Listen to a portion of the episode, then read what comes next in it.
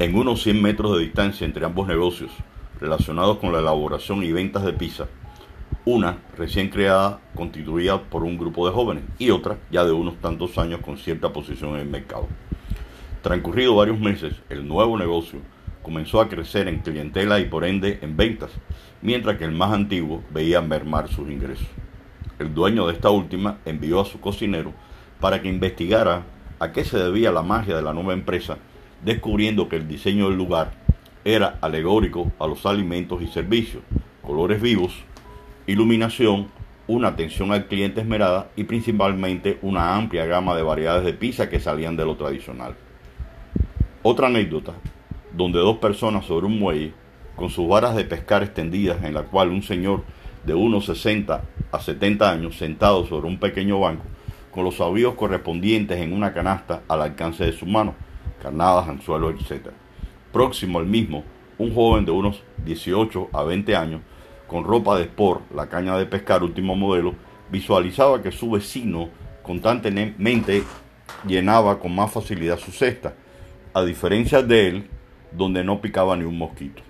El joven se acercó respetuosamente para indagar por qué la diferencia, recibiendo como respuesta. Al igual que tú, al inicio me sucedía lo mismo.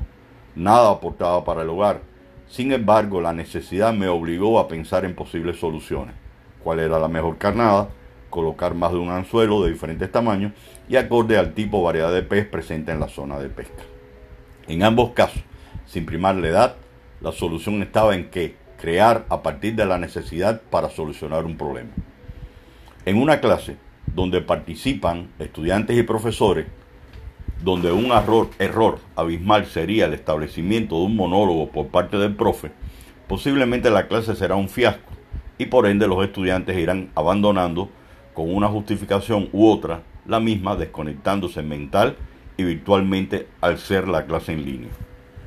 El diálogo, entiéndase conversación entre dos o más personas que exponen sus ideas y comentarios de forma alternativa, discusión sobre un asunto, sobre un problema con la intención de llegar a un acuerdo o de encontrar una solución, deberá incorporar obligatoriamente elementos donde se evidencia la creatividad, es decir, la capacidad o facilidad para inventar o crear por parte de ambos bandos. Una clase que comienza no debe comenzar con buenos días. El tema que abordaremos hoy es el siguiente. Usted joven, sí usted, fulano, ¿Por qué aún no ha activado su cámara y abierto su micrófono? ¿Por qué no comenzar abordando qué hicieron ayer posterior a la realización de las tareas?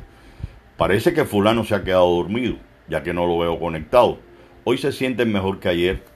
Tras escuchar diversas opiniones e intercambiarlas, podemos pasar a, a la continuidad de la clase y no al comienzo, porque ya estábamos desarrollando la clase.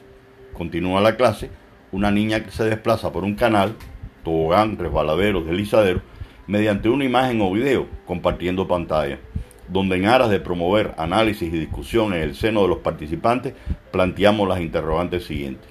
¿Qué permite que haya desplazamientos? ¿Sobre qué figuras geométricas se desliza?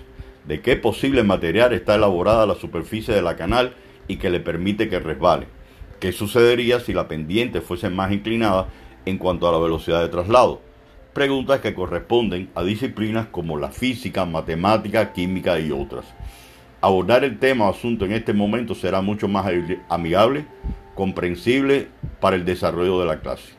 De haber leyes o fórmulas, no se requiere obligatoriamente que se expresen la misma, así como un número excesivo de ejemplos para la aplicación de estas. Preséntelas y como material complementario, libros de texto y otros recursos que sean los propios estudiantes los que los solucionen mediante el trabajo en equipo, colaboración de los padres y el propio docente como tutor en horarios preestablecidos. En una ocasión, de modo informal, escuché a dos estudiantes conversando entre sí, donde uno de ellos no quería cursar la clase X, habiéndola repetida con el profesor Y, ya que era la misma clase y que no le entendía, a pesar de tener el profesor una experiencia de 20 años impartiendo docencia. Pensé para mí, realmente su experiencia es de un año ya que lleva 19 años repitiendo lo mismo.